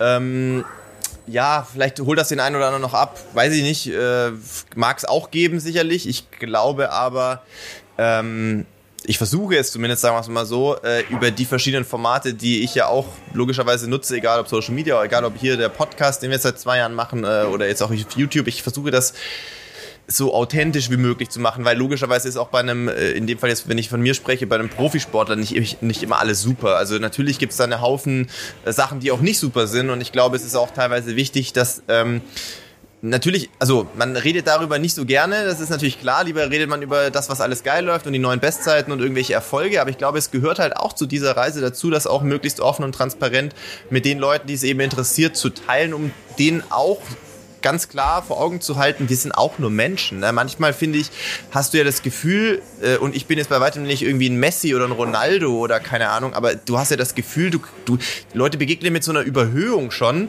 die gar nicht, also die vollkommen ungerechtfertigt eigentlich ist, weil letzten Endes, was mache ich? ich? Ich laufe, okay, ja, das machen viele, ganz viele andere Menschen auch. Ich laufe vielleicht ein bisschen schneller als die meisten von denen. Es gibt aber auch noch sehr viele Leute, die noch schneller laufen als ich und that's it. Also ich meine, das ist es halt auch schon. Ansonsten bin ich in allererster Linie normaler, normal, relativ, hoffe ich doch, wie das ich so wahrgenommen ein relativ normaler Mensch einfach, ähm, der halt äh, diese, diese Leidenschaft Laufen irgendwie versucht noch äh, ein paar Jahre auszuleben ähm, und, und das aber dann eben auch mit den Leuten zu teilen. Und deswegen, ähm, ja, wie du schon sagst, ich glaube, ähm, Follower sind natürlich für die eine oder andere Marke ist das sicherlich auch wichtig, weil es vielleicht kurzfristig größere Umsätze beschert, möglicherweise.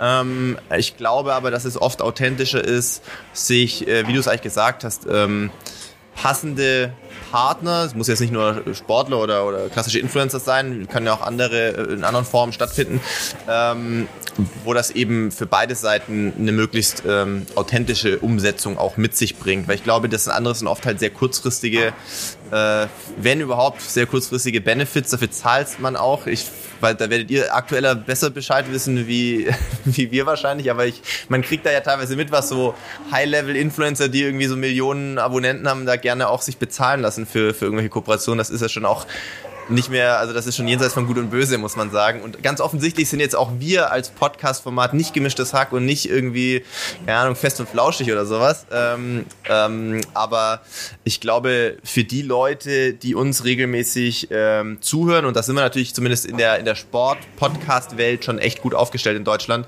ähm, und bei der Ausdauersportszene sogar noch, noch besser. Ähm, da gibt es nicht mehr andere, so viele andere Formate, die, die da auf Augenhöhe unterwegs sind. Ich glaube, dass die Leute, die uns regelmäßig zuhören, zuhören, uns, glaube ich, auch als, äh, sag mal, relativ integre äh, Hosts hier wahrnehmen, hoffe ich mal. Und merken ja auch, dass man dann halt so Partnerschaften, wie wir es mit euch haben, ja dann auch versuchen jetzt äh, idealerweise mit Leben zu füllen, wenn das denn auch so gewünscht ist. Und also da können wir ja schon mal vorwegnehmen, also die Challenge mit euch äh, auf Strava, was äh, Kilometer anbelangt, die hat uns ein bisschen überrollt, ehrlich gesagt. Wir hatten keine Ahnung, ob, ob, da, ob da irgendwie, ob die Leute Bock haben, da mitzumachen. Ähm, aber da haben wir wohl einmal mehr unsere Community äh, sehr, sehr, sehr deutlich unterschätzt, weil wir hatten da lange mit Ria beraten, was ist eine coole Challenge, die die Leute auch fordert, so, dass wir die ein bisschen begleiten in ihrer persönlichen Frühjahrsvorbereitung. Egal, ob jemand einen Halbmarathon in Berlin gelaufen ist oder vielleicht jetzt den Hamburg-Marathon, wie ich dann auch laufen möchte, dann tun wir das ein bisschen aufpeppen. Die Leute sind eh auf Strava, kreieren wir eine Challenge und verlosen natürlich ähm, dann unter den Leuten, die sich daran beteiligen, ein paar coole äh, Preise von euch, ein Überraschungspaket. Und die Idee war, und ich finde die Idee immer noch geil, aber wir haben die Leute massivst unterschätzt. die Idee war, weil für euch ja sehr viel in, äh, in der Nähe von, von Jima angefangen hat, in Äthiopien. Das sind ziemlich grob 7000 Kilometer von Berlin, wo ihr euren Firmensitz habt. Und dann haben wir gesagt, okay, elf Jahre Coffee Circle, 7000 Kilometer sagen wir 77.000 Kilometer. Das klingt jetzt erstmal total crazy, ja. 77.000 Kilometer. Am Ende machen da vielleicht nur 30 Leute mit. Werden wir wohl dann nicht schaffen können. Aber schauen wir mal, ob das, äh, ob das geht. Und ähm, der Zeitraum lief. Lass mich kurz nochmal nachschauen. Ich habe es ja hier in der äh, in der Strava Challenge drin. Der Zeitraum lief. Es, du, es waren waren ja waren elfeinhalb Wochen. Ne? Es war ja angelehnt daran. Also ne, elfeinhalb Wochen, elfmal die Distanz äh, Lima und äh, Berlin und zurück. Ja, also 7.000 Kilometer. Ja, Ralf, wie viele wie viel Mitglieder haben wir jetzt gerade? In der Gruppe aktuell stand jetzt? Ich weiß gar nicht. Ich habe hier da. Ich weiß nicht, aber 877 ja. Mitglieder haben da jetzt äh, schon teilgenommen äh, im Zeitraum dieser Challenge, was uns schon einmal, also das hat uns schon mal direkt überrollt. Äh, wir schon dachten, okay, vielleicht haben, haben da auch nur 50 Leute irgendwie Bock drauf, dann wird es echt eine Herausforderung. Aber ja, wie viel, wie viel, ah, wie viele Kilometer wurden da runtergerissen, Ralf? Neunmal um die Erde. Ja, um das mal klar zu rechnen, weil ich, ich weiß nicht, ob ihr jeder von euch jetzt gerade auf dem Schirm hat, wie einmal um die Erde ist. Ja, also 340.000 Kilometer sind da zusammengelaufen worden. Oh Leute, das ist so verrückt. Ja, also ihr seid wirklich Läufer, Läufer, Läufer Community. Ja, ganz, absoluter ganz, Wahnsinn. ganz, also aus meiner Sicht komplett irrational. Ja, aber das nenne ich mal Leidenschaft. Absolut. Also da, da haben wir wirklich, wir haben uns ja wirklich Gedanken gemacht im Vorfeld. Was ist vielleicht too much? Wir wollen die Leute nicht demotivieren, wir wollen die Leute motivieren.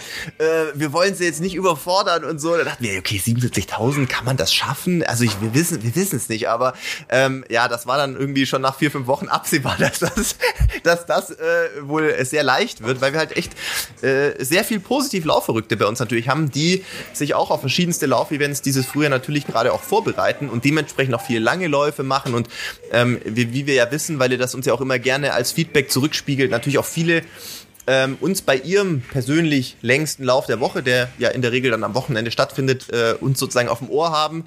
Ähm, und äh, ja, wir waren geflasht. Also ich, ich erinnere mich an eine Woche, wo ich äh, Sonntagabend mal reingeschaut habe. Da war auch mal eine Woche mit drin und ich glaube, es waren mehrere Wochen auf jeden Fall über 30.000. Wir hatten auch mal eine Woche mit 35.000, 36.000 Kilometer, wo ich auch dachte, okay, das ist, das ist echt crazy. Und deswegen freuen wir uns natürlich, dass wir elf von euch aussuchen, also aussuchen, heute ist Dienstag, wir haben es vorher schon in dem Intro gesagt, wir nehmen heute an einem Dienstag auf. Die Folge geht natürlich wie immer Freitag online. Das heißt, wenn ihr diese Folge hört, Freitagmorgen oder an eurem Wochenende, sind die elf Gewinnerinnen und Gewinner ausgelost. Und wir haben lange überlegt, Ralf und ich, ähm, wie wir das jetzt bekannt geben, weil wir haben gesagt, wir machen es nicht im Podcast, wir wollten jetzt nicht, wir wissen nicht, wie das datenschutzrechtlich ist, ob wir jetzt hier so elf Namen droppen, die dann halt doch sehr viele Menschen hören, da haben wir gedacht, das machen wir lieber nicht die Leute, die daran teilgenommen haben, an der Strava Challenge, sind in unserer Strava-Gruppe ja drin. Und wir werden am Freitag, wenn diese Folge online geht, diese elf ausgelosten Namen als Beitrag dort reinschreiben. Ähm, ihr seid ja in der Gruppe drin, deswegen gehen wir davon aus, das ist auch für euch fein. Das sehen ja auch nur die Leute, die in dieser Gruppe drin sind. Und dann dürft ihr uns eine E-Mail schreiben an äh, bestzeit.podcast.gmail.com. Kennt ihr ja, findet ihr auch in den Show Notes oder sonst überall, wo ihr ja auch unseren Podcast abonniert habt. Ähm, und dann werden wir euch mit unserer Ansprechpartnerin von Coffee Circle connecten. Und dann gibt's für diese elf ähm, ein sehr, sehr cooles ähm, Überraschungspaket, auf das ihr euch auf jeden Fall schon freuen dürft. Und ähm, ja, also ich bin, äh, ich bin geflasht. Ralf ist geflasht. Wir waren echt, äh, wir, uns ist fast schon schwindlig geworden, als wir jetzt irgendwie mal so einen äh, Kassensturz in Anführungszeichen gemacht haben und versucht haben, mal diese Kilometer Woche für Woche jetzt nachzurechnen. Da haben wir irgendwann gedacht, das, das nimmt Dimensionen an hier. Beim nächsten Mal müssen wir da irgendwie jeden Ursprung reinpacken. Ja, also Äthiopien zurück. Genau. Kenia zurück. Kongo zurück. Mexiko zu das, Kolumbien zurück. Dann kriegen wir es vielleicht hin. Das war next, wäre Next Level, dass wir jedes Anbaugebiet äh, Berlin und zurück quasi nehmen und dann mal gucken, ob wir das, äh, dass wir, ob wir das hinbekommen. Also ja, wir können das natürlich gerne für die Herbstmarathon-Saison in anderer Form nochmal Gedanken machen, ob das, ob wir da eine coole Challenge kreieren können. Ähm, wir waren echt, also das kann man schon sagen. Wir, wir, wir wissen, dass wir da eine sehr, sehr coole und auch ähm, durchaus challenge-freundliche Hörerschaft haben. Ähm, aber ich habe jetzt auch nicht damit gerechnet, dass hier fast 1000 Leute äh, über so einen langen Zeitraum äh, hier bei der Strava Challenge mit dabei sind ähm, und jede Woche da natürlich auch ihren Beitrag logischerweise leisten. Das war schon, flasht schon. Also ist schon, ist schon sehr, sehr cool auf jeden Fall. Kriegen eigentlich die, die einfach nur mitgemacht haben, das ist natürlich jetzt ganz gemein, das hier zu fragen, kriegen die auch was? ja, Ruhm und Ehre. Ruhm und Ehre Sehr und die gut. Chance beim nächsten Mal Ruhm wieder mit dabei Ehre. zu sein. Acht, über 800 ist natürlich echt absoluter Wahnsinn. Gratuliere ja. euch, das ist echt eine tolle Community. Wow. Ja, also ich glaube, dass wir da. Ich, ich, kann, euch, ja, Ralf? ich kann euch noch ein kleines Beispiel, mhm. ähm, wenn wir schon so bei, bei Charity-Läufen sind, ja, ähm, wie, wie Fehleinschätzungen laufen kann. Ja? Ein kleines Beispiel aus, äh, aus dem Schulalltag mhm. äh, meiner Frau. Mhm. Da gibt es ja jetzt vermehrt so Sponsorenläufe. Ja? Gab es zu meiner Zeit überhaupt gar nicht. Ja, diese, diesen Gedanken gab es 0,0. Mhm. Ich glaube auch, dass zum Beispiel bei den großen Läufen ähm, in, im Gegensatz ja zum Beispiel zu London, wo Charity einen immensen ähm, Raum einnimmt. Das ist in den großen deutschen Läufen noch nicht so verankert, leider. Da gibt es noch, finde ich, noch ein Riesenpotenzial. Jedenfalls die Sponsorenläufe äh, an der Grundschule jetzt. Ja? So, dann äh, fragt man ja Oma und Opa und Mama und Papa und vielleicht äh, die älteren Geschwister, ja, gibst du mir was dazu und ja, wie viele Runden kann ich denn wohl laufen? Ja, und das war so eine, eine Runde ähm, durch die Schule, so äh, Park Parkplatz roundabout 350 Meter. Mhm. Ja. Und dann hat man ja als Eltern, wenn man jetzt nicht so im Sport oder im Laufen zu Hause ist, auch gar keine Idee, wie viel denn mein Sohn oder meine Tochter wohl laufen kann. Ja? Und dann haben da krasse Fehleinschätzungen stattgefunden, ja, weil dann sagt man vielleicht 50 Cent pro Runde, ja, oder man sagt, ja, der Martin klatscht schon in die Hände, er ahnt es schon, denn man sagt halt, ja, ein Euro oder fünf Euro. Ja, jedenfalls, es waren halt wirklich Eltern dabei, die die mussten in An- und Abführung dann nachher 330 Euro zahlen, weil die, weil die Kinder halt, weil die Kinder halt entgegen, entgegen der, der äh, landläufigen Meinung, ach, die bewegen sich gar nicht mehr und die haben keinen Bock mehr da drauf und so. In so einer Community ist das eine ganz andere Kiste. Klar, die haben halt auch länger Zeit, die machen dann Pause und so weiter und so weiter.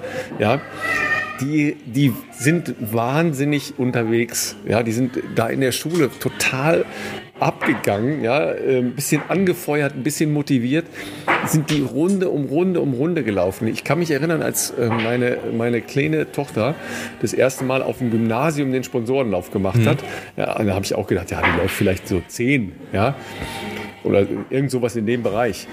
Ja, die, die ist dann nachher über 20 Kilometer gelaufen. Ja, da waren, äh, da waren nicht wenige, da waren nicht wenige Leute in der Schule, die in Richtung Marathon gelaufen sind, einfach von der Distanz her. Ja, die hatten dann äh, mehr oder weniger ähm, den ganzen Schultag Zeit. Aber Leute, stellt euch das mal vor. Ja, Kids laufen komplett freiwillig natürlich. Ja, mit, mit Motivation, einfach mit dem gemeinsamen Gedanken laufen die und laufen die und laufen die. Ja, das müssen wir viel mehr nutzen. Ja, also auf der einen Seite, dass die sich bewegen wollen, ja.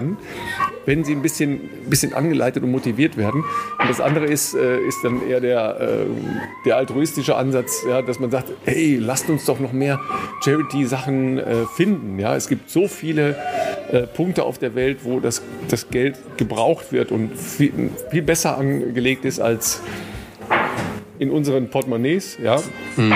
Das, das sind echt noch Potenziale, die wir alle noch äh, nutzen können. Bringt mich auf eine Idee, vielleicht sollten wir da in die Richtung auch mal was machen. Klingt. Also irgendwie Lauf, ja. Läufe sponsoren und das mit dem Charity-Gedanken. Ich meine, wir können ja direkt knüpfen. Lass mal schauen. Ich, ich finde es eine großartige Idee und ich, ich kenne das natürlich auch aus meiner Marathonzeit, diese Kopplung und auch, dass man ganze Tickets kaufen kann, die ja. zum Glück dann irgendwie das doppelte, dreifache, vierfache kosten. Super. Ja. ja also ich meine, das, das ist genau richtig, weil ich bin oft auch erstaunt, wie, wie ähm, günstig man dann doch irgendwie an diesen Läufen teilnehmen kann. Ja, 70 Euro sind 70 Euro und 100 Euro sind 100 Euro, aber dass die Leute da aus der ganzen Welt anreisen, um irgendwie den Marathon zu laufen und dafür 2000 Euro ausgeben. Klar, absolut. da muss man irgendwie schon, was ja ökologisch immer sehr fragwürdig ist aus meiner Sicht. Aber ähm, deswegen ähm, finde ich, das geht an die, finde ich, ist echt ein cooles Konzept. Absolut. Ja, und ähm, ähm, wie gesagt, man muss ja nur Best Practice, ich bin ein großer Freund davon, Best Practice sich immer anzuschauen und zu sagen, ja, was kann ich davon übernehmen? Ja, was, was ist dann für mich passend? Ja, und das ist vollkommen egal, ob es jetzt in meinem privaten Leben oder im beruflichen Leben oder was auch immer ist. Und London äh, macht das wirklich großartig, was die da für Summen generieren. Das ist halt auch ein extrem großer Lauf, ja klar. Ja, aber das ist eben ja genau auch das Geheimnis. Bei dir reisen sie gerade die Bude ab, Die Kinder, die Kinder haben auch sehr viel Spaß hier. Das ist ja, das Eisbad. sie gerade Wettrennen, Wettrennen durch das Foyer gemacht. Die Kinder haben Training, zack ins Eisbad. Ich werde sie nicht stoppen. Ja, alles gut. Ja.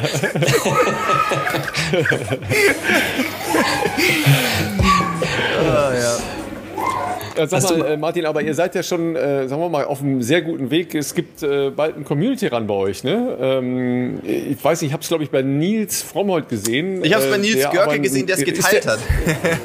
ja, ist, der, äh, ist Nils schon wieder da oder äh, kommt er wieder? Weil der war ja in Südafrika zum Ironman, ne? Der war in Südafrika, ja, das habe ich auch bei Instagram gesehen. Der war auch irgendwann auf Mallorca, glaube ich, dazwischen, wenn mich nicht alles täuscht. Ja, das, da war das letzte Trainingslager, genau. Ah, okay, alles klar. Ja, äh, wenn er dazu aufruft, ist er hoffentlich wieder da. aber, ja. aber, ja. das ist toll, weil es macht Spaß und, und ist auch gerade mit Nils, der ist ja auch wirklich kaffeeseitig, ist echt cool. Der hat auch irgendwie, wir haben ja sehr viele Inhalte bei uns auch auf der Webseite. Der mhm. hat auch irgendwie einen, einen Blog-Eintrag geschrieben zu Kaffee und Sport mhm. und hat da so ein bisschen erklärt, ähm, wieso das für ihn persönlich jetzt so wichtig ist und, und wie du das vorhin auch gesagt hast, ja, wie er das halt auch dosiert. Also, dass er halt irgendwie sagt, ja, okay, vor dem Training gibt's irgendwie zwei äh, zwei Tassen äh, Espresso, damit, damit man halt auf diese Idealmenge, ich glaube, von drei Milligramm äh, Koffein kommt und dann kann man das irgendwie nach einer Zeit, das wird ja wieder abgebaut, auch äh, wieder nach, nachfüllen. Also der hat da schon irgendwie ein bisschen was, äh, hat auch zum Beispiel nochmal gesagt, dass ja, das wusste ich auch nicht, äh, Koffein bis 2004 auch auf der Doping äh, Liste ja, äh, stand und, richtig, und, ja. mhm. und, und, und, jetzt irgendwie die Möglichkeit halt besteht, auch ganz klar Koffein mit, mit, mit Kaffee dann äh, der, also Kaffee ist ja die etwas stylischere Art, Koffein zu sich zu nehmen als mit Gel. Mhm. Ja, ja, dass man irgendwie, dass, irgendwie äh, dass man da eben jetzt mitarbeiten kann und das macht er auch und, und verbindet es auch ganz cool.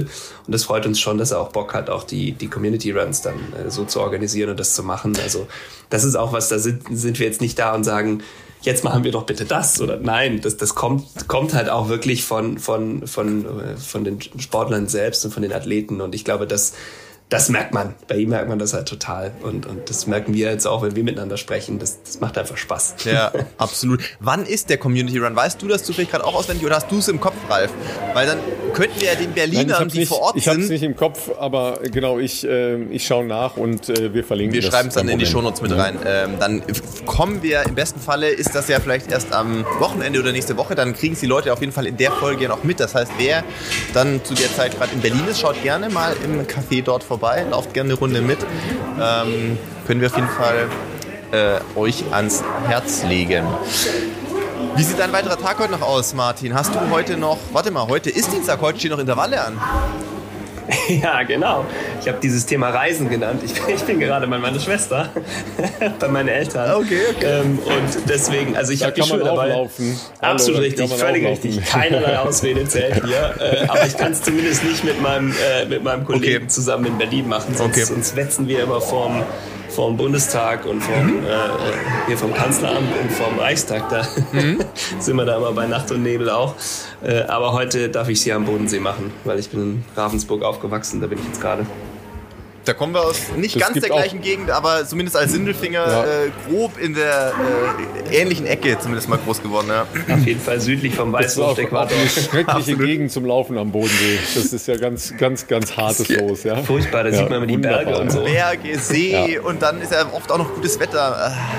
Katastrophe. Das ist, das ist wirklich, also es ist wirklich, na, nee, aber heute ist herrliches Wetter, um es zu sagen und ich freue mich darauf. Ich habe es wirklich vor, nachher noch laufen zu gehen. Sehr cool. Ja, das ist doch, das ist doch sehr löblich äh, und freut uns natürlich zu hören. Ja, Martin, ähm, hey, vielen Dank für deine Zeit. Ich glaube, das ist echt, äh, also können wir nicht äh, genügend äh, betonen. Ich nehme mal an, dein äh, täglicher Schedule ist äh, mehr als voll. Insofern äh, freuen wir uns wahnsinnig, dass du dir für uns eine Stunde hier rausgeschnitten hast, sozusagen. Und ähm, ich hoffe, das freut auch die Leute, die natürlich hier zuhören. Unabhängig davon, dass ihr von Martin coole Preise bekommt. Ähm, ja, also, ähm, nee, klasse. Wir, wir werden natürlich, ähm, wie gesagt, das Freitag alles dann Strava technisch für euch nochmal online stellen und alles weitere ähm, machen wir dann persönlich per Mail, beziehungsweise bekommt ihr dann von Coffee Circle zugeschickt.